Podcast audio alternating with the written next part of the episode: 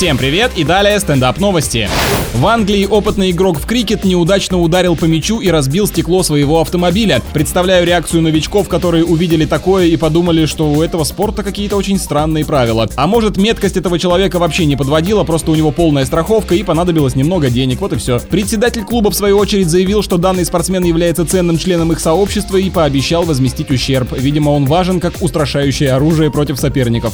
Американские ученые выяснили, что у женщин снижается уровень гормона стресса во время общения с подругами. А зачем они тогда странные штуки вытворяют при контакте с мужиками, если это им не помогает пар выпустить? Просто ради прикола, что ли? В ходе экспериментов также выяснилось, что молодые девушки хуже налаживают контакт с новыми людьми, в отличие от пожилых дам. Потому что бабушки вынуждены становиться более коммуникабельными, ведь старых знакомых вокруг все меньше и меньше.